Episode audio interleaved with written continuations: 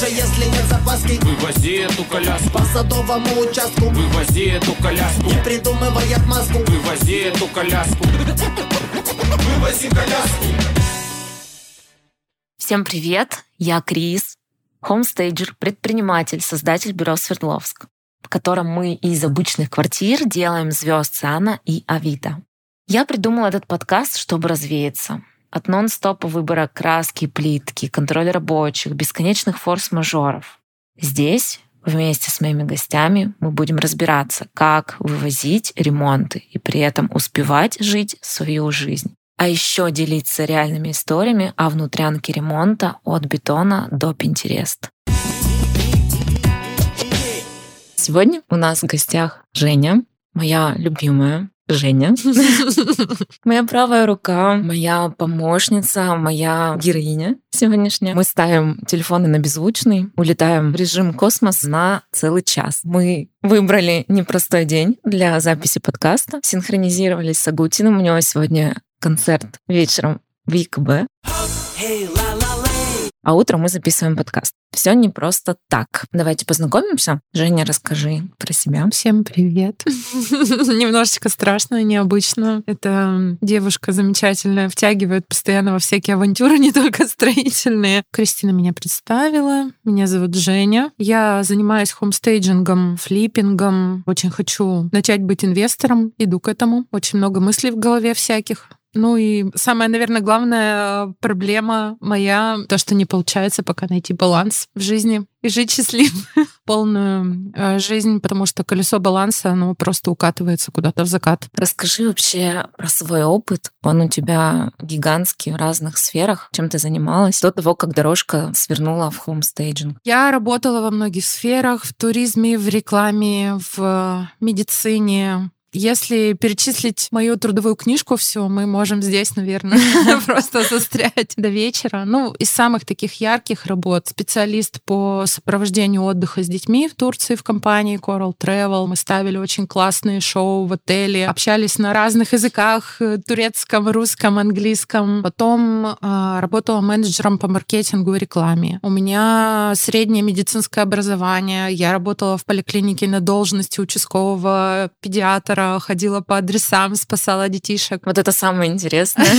На самом деле врачом быть очень классно. Здорово быть нужной, полезной. А я сейчас в данной сфере тоже ощущаю какую-то вот такую вот магию, что я людям очень сильно помогаю. Это ключевое, наверное, да, для тебя? Кайф от этого испытываешь, конечно, когда ты понимаешь, у человека была боль, проблема, не мог продать квартиру, не мог ее сдать, ты там поколдовал месяц, и случается реальная магия. Все вообще складывается великолепно, находятся прекрасные жильцы, люди получают деньги, могут использовать их для каких-то своих дальнейших действий. Это, наверное, вообще самый кайф. Вот, в принципе, ради чего это все? Именно вот ради этих эмоций. Многие хомстейджеры, я точно знаю, что называют себя докторами квартир, и в хомстейджинге э, в Екатеринбурге есть несколько человек, которые с медицинским прошлым, мы уже неоднократно на эту тему разговаривали, что есть э, в нашей профессии огромная помогающая составляющая. Поэтому вот эта вот направленность медицинская и наша, она прям вот какая-то общая. Я бы добавила, что у тебя вообще одно из ключевых качеств — это эмпатия. Ты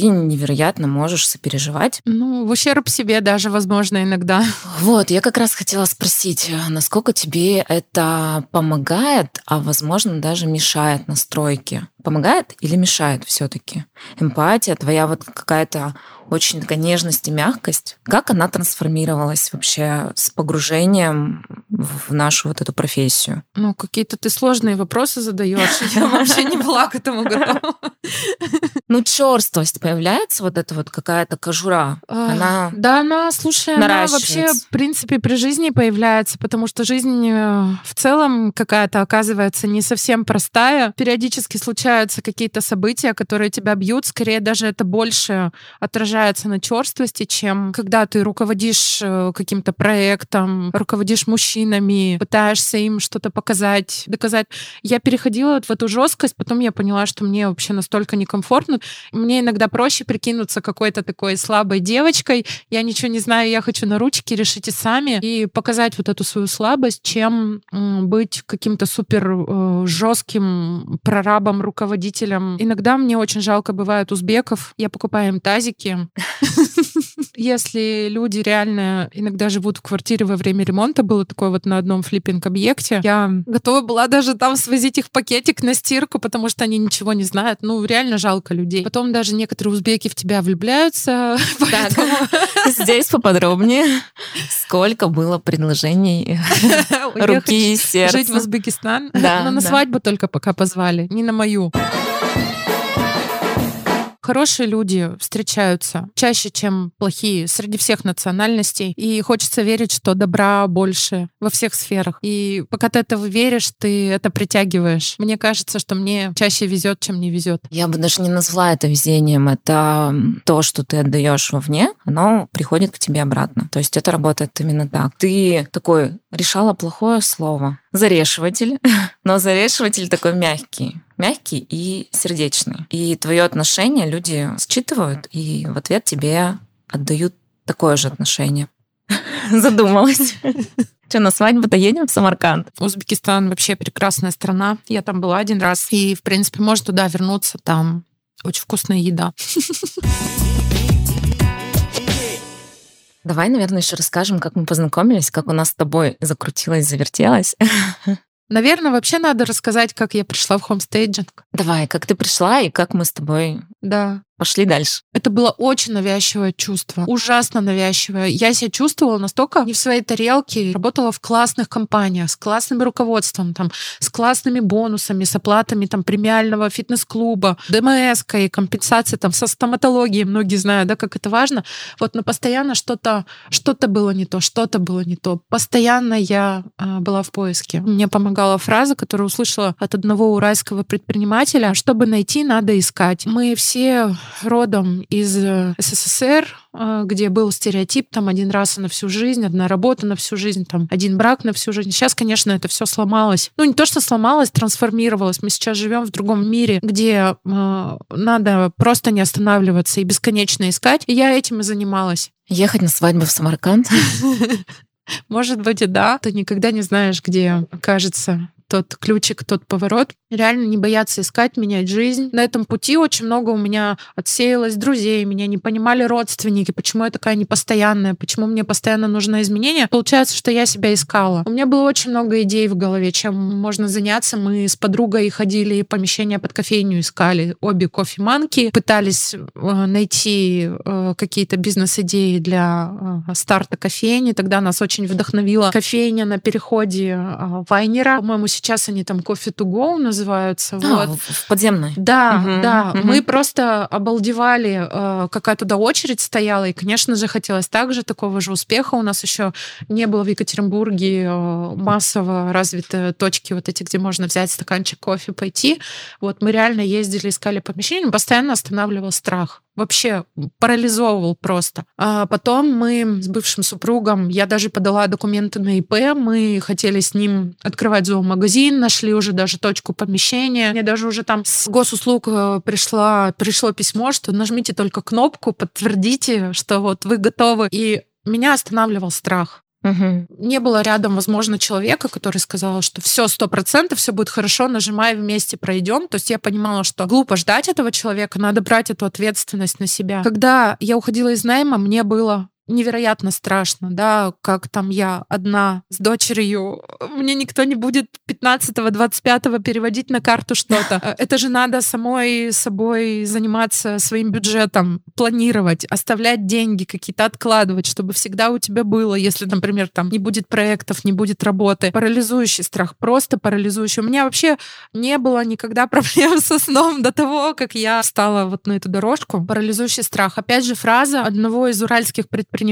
сейчас она очень растиражирована, это «Где твой страх, там твой рост». Иди в свой страх. Я стала ее применять. Вот когда я, кстати, узнала эту фразу, мне стало легче себя понимать. То есть у меня возникло понимание того, что меня раньше всегда останавливало. Останавливало там открыть кофейню, останавливало открыть магазин. Это просто дикий страх, с которым ты не совладал. Ты не пошла в страх, не было роста. Кто знает, что бы было тогда, когда, если бы мы все-таки решили, шагнули туда, может быть, уже там сеть кофеин бы имели. Да, да, чтобы выйти на другой уровень, тебе нужно другие действия начать совершать. Мгм. А другие действия у тебя всегда через страх и через сопротивление, потому что у нас, нам прикольно, вот где мы сейчас, спокойненько и хорошо, тепло. Вот. Все новое — это всегда новые действия. Да, согласна полностью. По проторенной дорожке, делая все те же рутинные действия, которые ты делаешь, ты ни на какой новый уровень никогда не выйдешь. И это страшно.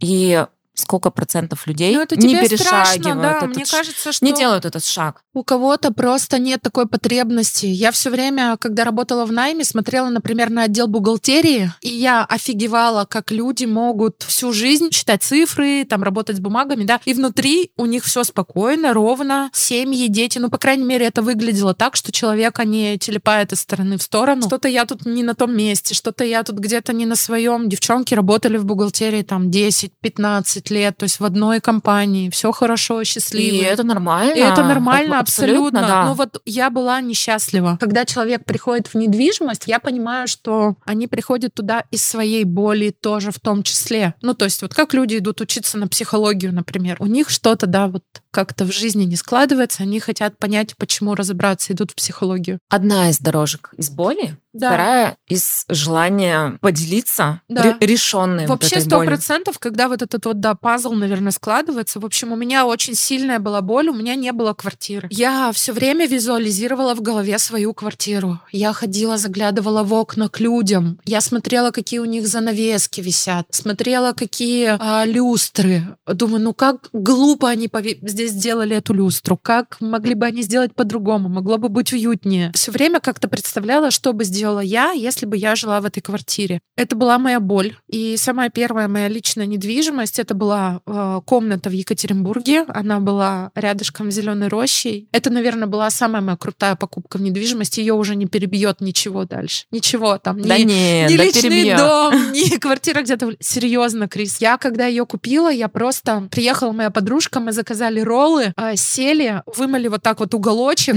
и просто сидели, ели роллы. У меня текли слезы, я была безумно счастлива. А, Это вообще самое вот такое теплое впечатление. Вот это вот моя комната. Когда пришло время ее продавать, я понимала, что я не могла ее продать в таком ни о хомстейджинге, ни с какими риэлторами я никогда не общалась. То есть я понимала, что продавать квартиру это несложно. Я могу это сделать сама, но мне чего-то вот тут не хватает.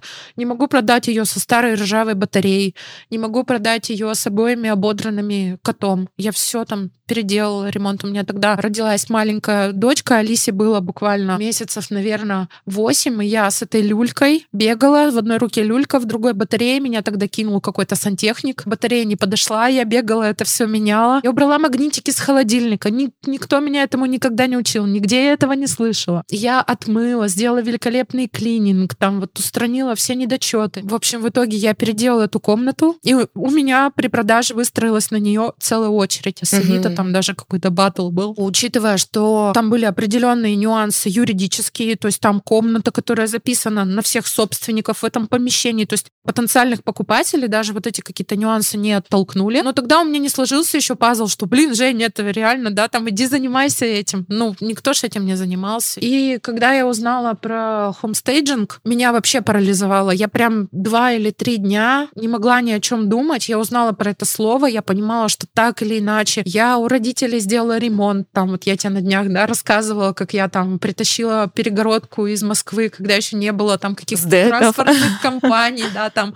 умоляла машиниста поезда на перроне, чтобы он взял до Свердловской области, довез. Постоянно какие-то вот такие вот движухи были. В нескольких квартирах там с мужчинами со своими помогала им обставить, реализовать, э, что-то сделать. И пошло развитие активное Инстаграма. Получается, у Кати миллион на ремонте промелькнуло это вот слово. Я даже себя заскринила, стала забивать в интернете homestaging. Думаю, да божечки. Я понимала, что так это же вот, это я могу. Мне нравится интерьер, мне нравится что-то подбирать, ездить по хофам, по Икеям. Когда купила вот новую квартиру, где мы сейчас живем, она была совсем недалеко от Меги, и у меня сложился даже такой вид досуга. Мы просто гоняли в Икею там день через день, гуляли с колясочкой, когда там не было народу. Мгм. Я тоже визуализировала, представляла, как я в новой квартире все сделаю. Стала стала сразу же мгновенно искать курсы. Нашла несколько курсов. На одни меня не взяли. Сказали, ты вообще опыта не имеешь, иди там отсюда. Ты мне рассказала про опыт э, с батареей на плечо.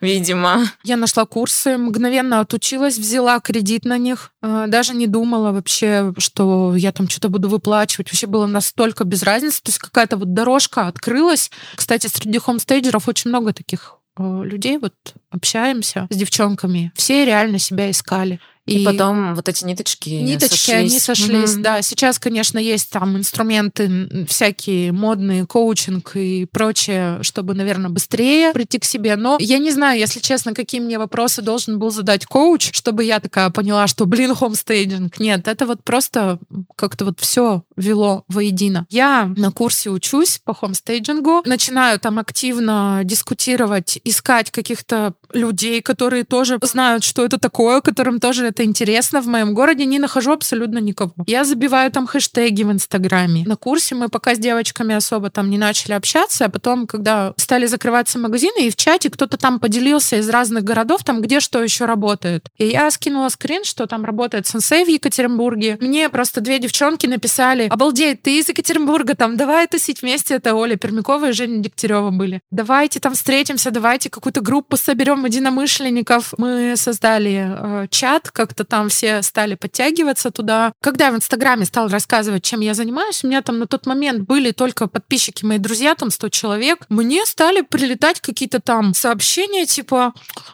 мы там год назад уже это там слышали, видели, там есть Кристина, которая занимается... Что за Кристина вообще? Почему я ее не видела, не слышала? Вот, я говорю, там, скиньте мне страничку, познакомьте меня с ней. То есть мне прям одномоментно, я не знаю, трое или четверо человек про тебя написали. Я такая захожу сижу и думаю, да ё-моё, там уже кейсы, там уже там какие-то ну, успешные действия, какая-то красота, там какой-то дизайн, даже не просто там перекрасили, а какие-то там красные тумбочки, я помню, что-то там такое было. Я такая думаю, ну, блин, да, конечно, ну куда ж мне там? Ну, Кристина там уже год, а я тут вообще только еще какие-то азы познаю. Ну, кстати, у меня тогда был не год. Я начала в декабре 21 а ты пошла учиться, считай, в феврале. То есть там был не год. Ну, может быть, да, какое-то такое ощущение сложилось. Но то, что у тебя, получается, просто уже была аудитория, а, у тебя, да, был там профиль э, определенный, там, про город, потом перешел он в недвижимость в городе в этом, в любимом нашем. Потом мы начали вот активно там чатить, и кто-то тебя пригласил в наш чат. Я прям помню а, вот это вот сообщение, что Кристина Полякова добавилась в чате. Я думаю, ну ё-моё, ну все. Ну это, ну все, ну сейчас тут просто... Ну я не знаю, ты мне почему-то показалась какой-то недоступной, что ли, какой-то... Жбайской этой элитой. Ну и когда мы в этом чате уже начали общаться, все, я пыталась всем помочь, что-то подсказать, что-то сделать. Женя капитально проявлялась. Она реагировала на все просьбы. Причем она так это все по делу. Кто-то просит недорогой стол 90 сантиметров в диаметре, Женя накидывает 5 ссылок, которые в бюджете, которые красивые, которые прикольные. Вот, я немножко ворвусь в твой монолог. Да. Вот, я такая, а я в этот чат зашла, как бы, ну и окей, зашла. Я там никак не общалась, ну такой серый кардинал, как обычно. Но одним глазом я туда приглядывала. Я смотрю, ну, потрясающе. Евгения, это что-то всегда по делу, всегда четко. Я такая, ну ладно, окей. И сижу, наблюдаю дальше.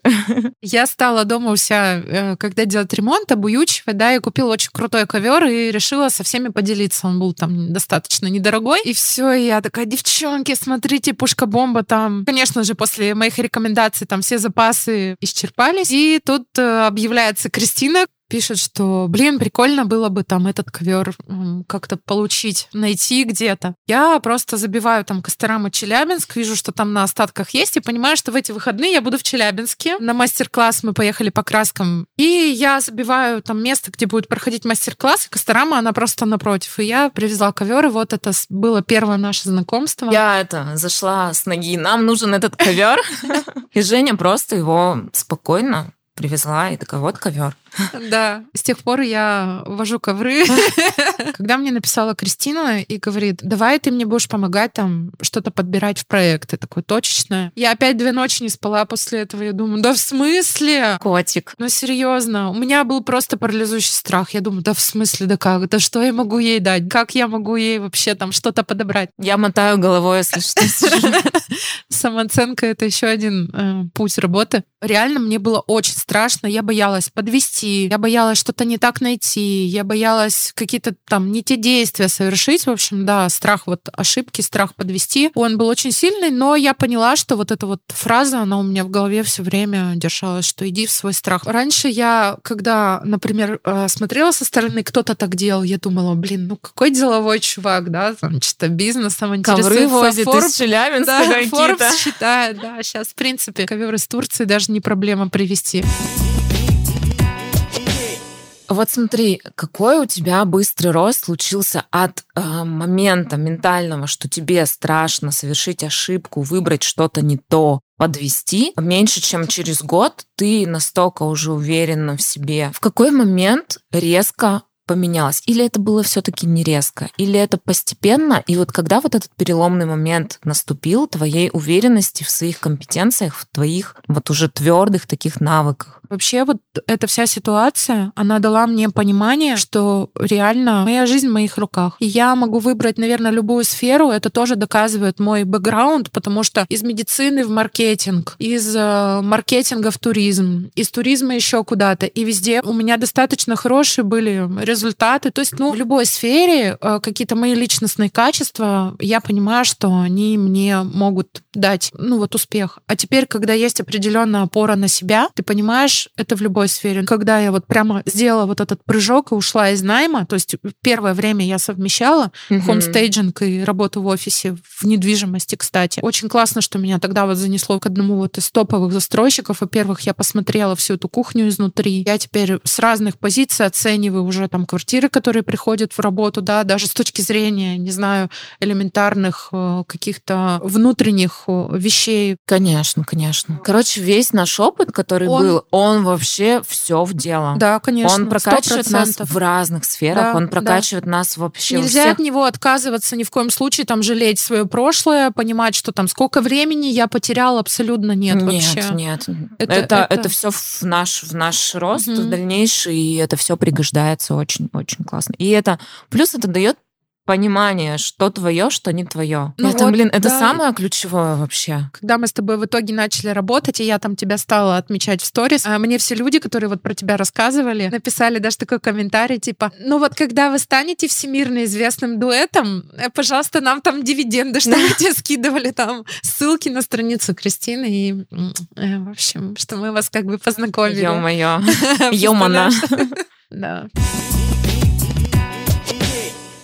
Расскажи, пожалуйста, про свой любимый кейс. Про свой любимый не в плане а, выхлопа, не в плане какой-то, не знаю, картинки, которая там получилась, эстетика, красота, а вот эм, какая-то история, которая тебя очень глубоко в сердце осталась. Наверное, я сейчас много очень кейсов могу вспомнить, но все время вспоминаю кейс э, Шейкмана. Можно сказать, это мой первый очень ответственный проект, в который я шагнула, абсолютно вообще не понимая, во что я ввязалась. Э, Знакомая риэлтор сказала, что очень-очень-очень срочно надо продать квартиру. У меня было определенное свободное время, неделя. И я сказала, что мы тебе за неделю все сделаем. Мгм. Когда я поняла весь масштаб, я не успела испугаться. Сейчас бы я никогда не назвала такие сроки, никогда не назвала бы такую скорость дикую, потому что тогда просто за два дня была собрана команда, ну, плюс-минус 20 человек, просто на голом энтузиазме, которые горели хомстейдингом, хотели попробовать себя э, в этом. Кто-то приходил просто там бесплатно красил стены. Ну, нет, мы делали с э, Олей Ждановой этот проект. Я ей предложила, она махом согласилась. Потом еще несколько девочек подтянулись просто на практику, абсолютно бесплатно приехали, нам помогали там до ночи. Олина мама отмывала квартиру лично бесплатно, потому что мы пригласили клининговую компанию, которая нам насчитала там порядка 60 тысяч за клининг этого объекта. Отовсюду подтягивались просто специалисты, которые были э, чем-то полезны.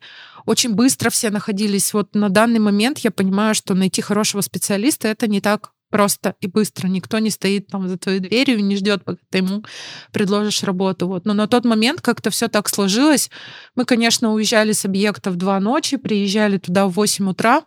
Это было очень сложно. У нас болели дети, у нас с а, Олей на двоих там пять детей. Бросили всех, вложили туда огромные силы, переделали квартиру, отфотографировали. А, продажа произошла достаточно быстро.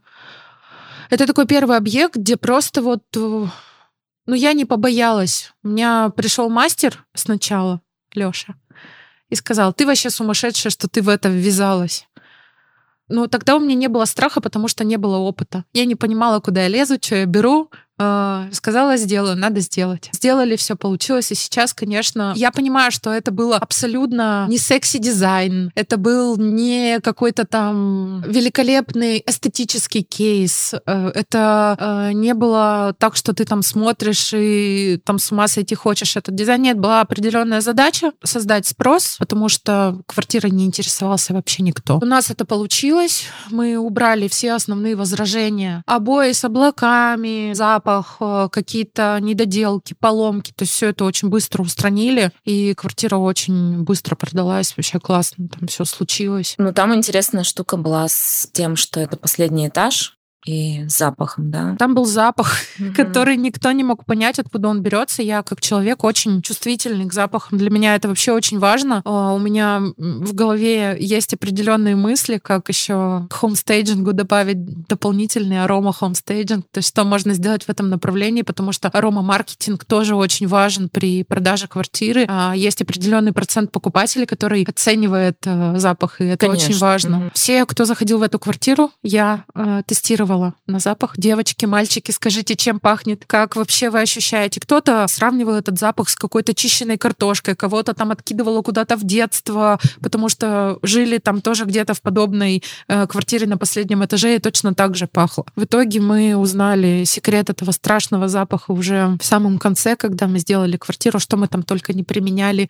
И озонаторы, и диффузоры, и мыли со специальными средствами, он никуда не уходил. Квартира была на последнем этаже, сверху был технический технический этаж, туда залетали в дырочки голуби и там э, справляли свои нужды, ну и заканчивали свою жизнь попадали, видимо, в какие-то сети электро, угу, там угу. могло убивать, и они там вот разлагались. На самом деле это очень такая страшная история. Это как раз то, блин, с чем ты ничего не можешь сделать. В рамках одной недели сто процентов, да. конечно же, нет. Угу. Вот, если прям убиться в эту проблему, то есть там и сетки можно какие-то заграждающие поставить. Ну, мы общались уже с соседями, которые сказали, что периодически они там тормошат управляющую компанию, что-то пытаются с этим сделать, этот запах иногда уходит, потом они только отпускают, и все это назад возвращается. Вот. Да, да, есть э, реально такие ситуации и такие моменты, которые ты можешь как-то сгладить, но э, полностью разрешить не всегда возможно. Ты тоже это знаешь, конечно же.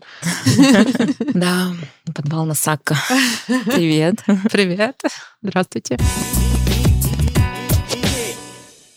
У меня еще важная струнка, которую я хочу затронуть. Мы вчера с Женей разговаривали в кулуарах без микрофонов. Женя сказала штуку, которая меня очень сильно зацепила. Мне очень это тоже дело откликается. Женя сказала, что она видит, как девушки, которые в ХС, которые глубоко в этом деле, развиваются и успешны, как они теряют легкость, теряют какую-то свою искорку, теряют свою женскую природу и теряют свою красоту. Вот я бы хотела в это немножко, потому что да, классно, мы все такие заряженные, мы там делаем клевое дело, но есть у этого дела оборотная сторона. Я отследила четко, э, пусть там коллеги, девчонки не обижаются. Да, блин, а что я по себе отследила даже? Внешность портится, недосыпы, тревога. Тревоги и так, в принципе, сейчас в мире очень много, такой фон тревожный сам по себе, и когда еще на него накладывается твой рабочий, то есть ты бесконечно вот в этом состоянии, хочется иногда выдохнуть, расправить плечи, выкинуть телефон просто на сутки. Это очень Но сложно. ты не можешь это Мгм. позволить, потому что ты понимаешь, что за этим следует просто череда ошибок. Даже вот по моему санузлу, да, я вот уезжала, не стояла над ними, там, инсталляцию Мгм. там сдвинули, не туда водорозетку провели, хотя там все было сказано. Мне кажется, вот люди, наши слушатели, поймут это, потому что, ну, каждый делал в своей жизни, наверное, какой-то один ремонт, минимум один ремонт. Вы представляете, да, сколько там вопросов, которые сыплются на тебя постоянно. А Когда у Мгм. тебя параллельно 8 проектов,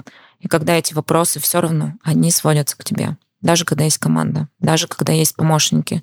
Ключевые вопросы и решения, они все равно сваливаются на тебя. Мы постоянно зарешиваем. Это перманентная тревога, потому что ты отвечаешь за очень многие процессы. Очень сложно переключаться между отдыхом, очень сложно разграничивать эти зоны ответственности, уходить от вот этой вот «я за все здесь, и за все косяки застройщика, и за все, за все, за все, все на мне». Немножко разводить эту историю, отдыхать полноценно. Ну вот сейчас, например, мы с Женей час без телефонов, у нас ну просто миллион пушей, и там уже все, что-то происходит нехорошее. Как эм, не терять в этом себя, как добавить жизни в свою рабочую жизнь, чтобы была не только работа, и как при этом не гаснуть. Сейчас курсы проходят тысячи, наверное, девушек, остаются в профессии после первых двух сделанных кейсов процентов 5, если не меньше. Это очень интересная тема. Но каков твой век в хоумстейджинге? Это такой вопрос риторический, да? Насколько можно в этой работе быть постоянно? Я могу сказать, что третий год я в этом, и это сложно.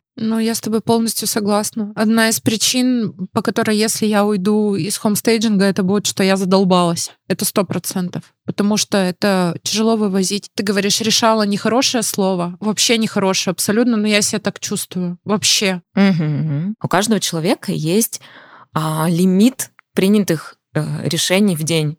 Вот ты можешь делать выбор, но ограниченное количество раз в день. И даже если ты убираешь из этого всю бытовуху, всю рутину, освобождая да, свою голову для каких-то более важных ключевых стратегических решений, заканчивается место для них. Ты не можешь брать все больше, больше, больше. Наш ресурс, он ограничен. Да, согласна. Поэтому тут нужна другая стратегия, другой новый уровень. Неоднократно там с коллегами такие диалоги, и со многими приходили к тому моменту, что ты просто используешь все механизмы, которые ты знаешь, но уже исключительно э, только в свою пользу. За исключением каких-то редких, очень-очень классных проектов, которые реально тебе интересно взять. А так ты наращиваешь свой капитал, ты где-то сам становишься инвестором в свою недвижимость, сам этим занимаешься. Любой хомстейджер рано или поздно становится флиппером. Мне кажется, это прям вот практически неизбежно. Потому что флиппинг э, стратегия, которая по доходности рядом даже с хомстейджингом не стоит. Хомстейджинг выгоден очень для клиентов. Люди реально зарабатывают на этом, на том, что ты им помог с этим сделать. И когда ты видишь, э, что клиент получил весомую сумму, ты такой порадовался за него, а за себя как-то становится немножечко не по себе. Сколько бы ты ни получил, даже если ты классно взял за эту работу по максимальным э, рыночным каким-то э, границам даже, все равно этого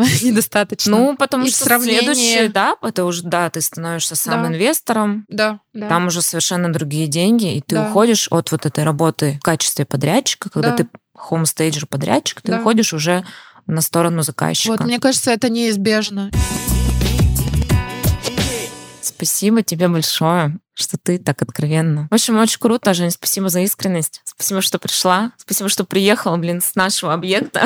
Сейчас мы поедем дальше. Спасибо, что позвала поучаствовать в этом опыте. Я надеюсь, что этот подкаст э, как первый, но станет очень успешным хотя бы среди коллег. Там не обязательно среди клиентов. Не знаю, интересно им будет это слушать или нет, но вот э, по хомстейджерам точно это должно где-то откликнуться у кого-то в сердце. Может, кто-то сделать свои выводы. Может, э, люди, которые сейчас в данный момент на этой дорожке принятия решений, да, что бы хотелось посоветовать, ну вот реально, да, сделать два-три проекта, потому что тут невозможно отсидеться.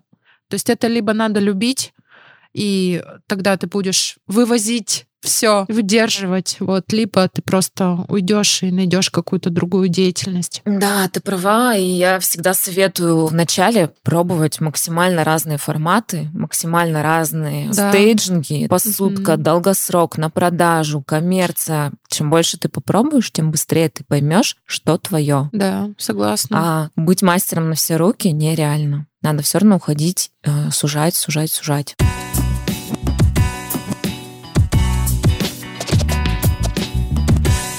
На этом все. Спасибо, что слушали нас. Подписывайтесь на Запил под 45 в приложении, где вы его слушаете, чтобы не пропустить новый выпуск. Пока-пока. Даже если нет запаски Вывози эту коляску По садовому участку Вывози эту коляску Не придумывай отмазку Вывози эту коляску Вывози коляску